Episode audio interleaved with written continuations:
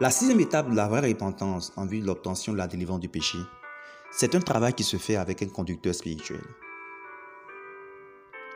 Quand le croyant, après avoir identifié correctement ses péchés, après avoir crié à Dieu pour avoir cette sensibilité divine qu'on appelle la tristesse selon Dieu, après avoir demandé pardon à Dieu pour les péchés en avouant ses fautes, après avoir pris des décisions par rapport aux péchés pour les abandonner, et après avoir commencé à réparer des torts, lorsqu'il rencontre le conducteur spirituel, comme la Bible dit dans le livre de Jacques chapitre 5 verset 16, il doit œuvrer dans le but d'obtenir le pardon de Dieu. Il s'agit donc du pardon recherché et reçu de Dieu et selon Dieu. Le travail du conducteur spirituel, c'est de permettre à ce croyant-là de pouvoir expérimenter la délivrance authentique du péché. Cette fois-ci, en ayant cette conviction interne que Dieu a pardonné pour les péchés qui ont été commis. La Bible dit ceci au verset 16 de Jacques 5, verset 16. Confessez donc vos péchés les uns aux autres et priez les uns pour les autres afin que vous soyez guéris. La prière fervente du juste, du conducteur spirituel, du pasteur a une grande efficacité. Mais la condition de ce contexte spirituel, il faut que ce soit quelqu'un qui ait lui-même été justifié à travers une vraie repentance. Dans Marc chapitre 1, verset 4 à 5, nous voyons que les gens venaient à Jean-Baptiste pour obtenir le pardon des péchés par la repentance. Il dit Jean parut baptisant dans le désert et prêchant le baptême de repentance pour la rémission du péché. Tout le pays de Judée et tous les habitants de Jérusalem se rendaient auprès de lui et confessant leur péché, ils se faisaient baptiser par lui dans le fleuve du Jourdain.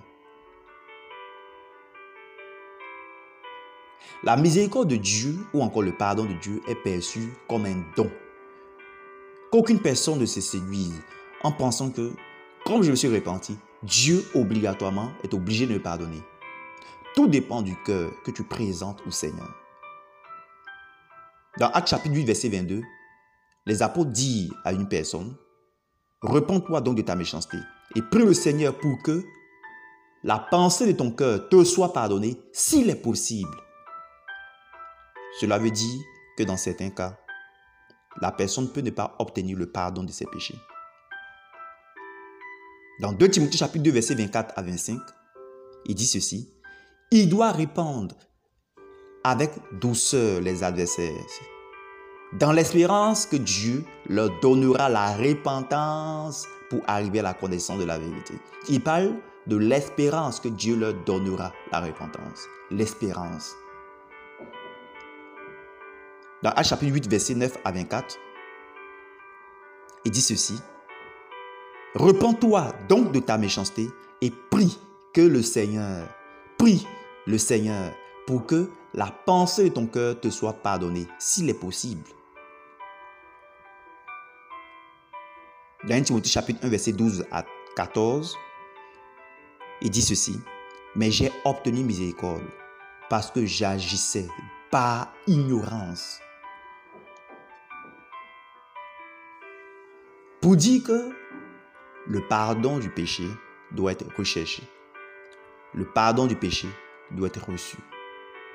C'est pour cela que le conducteur spirituel va aider le croyant à demander pardon à Dieu. Ils vont crier ensemble à Dieu afin que Dieu manifeste sa miséricorde, afin que Dieu pardonne, afin que Dieu restaure. Selon que la Bible le dit dans Isaïe chapitre 55 verset 1 à 13, je lis juste quelques portions. Cherchez l'Éternel pendant qu'il se trouve. Invoquez-le tandis qu'il est prêt. Que le méchant abandonne sa voie et l'homme d'iniquité ses pensées. Qu'il retourne à l'Éternel, qui aura pitié de lui, à notre Dieu, qui ne se lasse pas de pardonner. Oui, vous sortirez avec joie et vous serez conduits en paix. Les montagnes et les collines éclateront d'allégresse devant vous et tous les arbres de la campagne battront des mains. Alléluia. Et dans ce travail, le conducteur spirituel doit conduire donc le croyant selon un processus, une manière de prier qui s'inspire des Écritures. La première chose, comme nous l'avons vu dans Jérémie chapitre 8, verset 5, le croyant doit demander à ce que Dieu annule chaque péché en demandant son pardon pour chaque péché. Par exemple, le croyant pourrait dire, Seigneur, pardonne-moi pour le péché de vol que j'ai commis comme telle personne, tel jour ou à telle période. Le deuxième style de prière qu'il faut élever dans cette période de repentance, conduite par un conducteur spirituel, dans l'obtention, en vue de l'obtention du pardon du Seigneur, c'est de chercher à ce que Dieu efface les transgressions qui ont été commises. Parce que bien que le péché ait été annulé, il peut rester encore là devant Dieu, comme pour lui rappeler ce qui s'était passé. C'est pour cela que dans la prière de repentance, nous demandons à ce que Dieu efface nos transgressions ou nos péchés à partir de son sang précieux. On trouve cette manière de prier dans Somme chapitre 51, verset 3 à 4. Ô Dieu, aie pitié de moi dans ta bonté, selon ta grande miséricorde. Efface mes transgressions, lave-moi complètement de mon iniquité et purifie-moi de mon péché. La troisième, ou le troisième sujet de prière que nous élevons dans cette période de repentance, c'est de demander la purification de tout péché. Dans 1 Jean chapitre 1 verset 9, il dit, si nous confessons nos péchés, il est fidèle et juste pour nous les pardonner et pour nous purifier de toute iniquité. C'est pour ça que le croyant doit demander la purification pour les différents péchés qui ont été commises. Cette purification de toute iniquité impartit au purifié un cœur sur lequel le péché s'accrochera difficilement. C'est pourquoi Dieu le purifie de tous ses péchés. Le croyant pourra aller au-delà en demandant la purification du cœur, selon Psaume chapitre 51, verset 13. Crée en moi ô Dieu.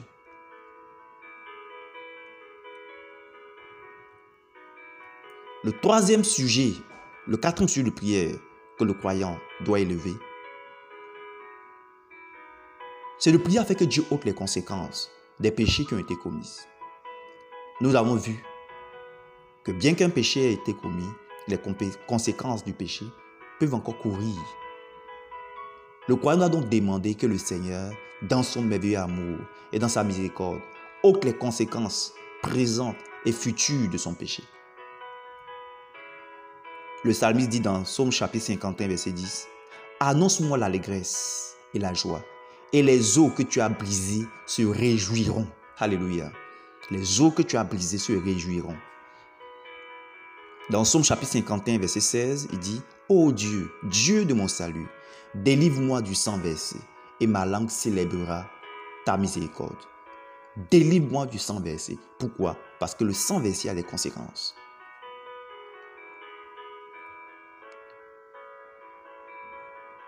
Le sujet de prière suivant, c'est de demander au Seigneur de te remplir du Saint-Esprit.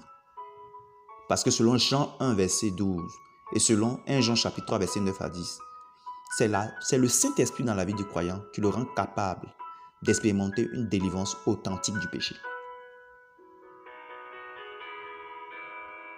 Pour résumer, dans le travail de prière qui s'effectue en un conducteur spirituel et une âme, le premier sujet de prière qui doit être élevé, c'est d'identifier clairement le péché avec cette âme, en demandant de façon spécifique que Dieu pardonne pour chaque péché qui a été commis. La deuxième des choses, c'est de demander à ce que Dieu efface les péchés qui ont été commis, qu'il efface les transgressions et qu'il lave le croyant par son sang précieux. Le troisième de prière, c'est demander la purification, le cœur pur, la purification de toute iniquité. Le sujet de prière, c'est de demander à ce que Dieu ôte les conséquences, présentes et futures pour le péché, selon Somme chapitre 51, verset 10. Et le dernier sujet de prière, c'est de demander ce que Dieu remplisse le croyant du Saint-Esprit. La dernière étape de la vraie repentance en vue de l'obtention de la délivrance du péché, c'est la restauration dans le cœur de Dieu.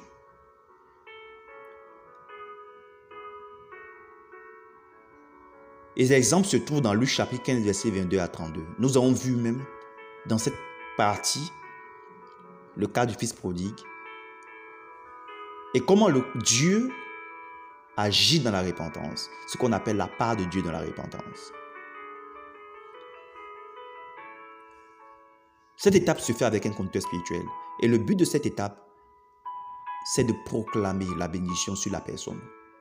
La bénédiction spirituelle, la bénédiction sociale, la bénédiction familiale, etc. Dans le cas du fils prodigue, le fils prodigue avait demandé à ce que son père le prenne comme l'un de ses serviteurs.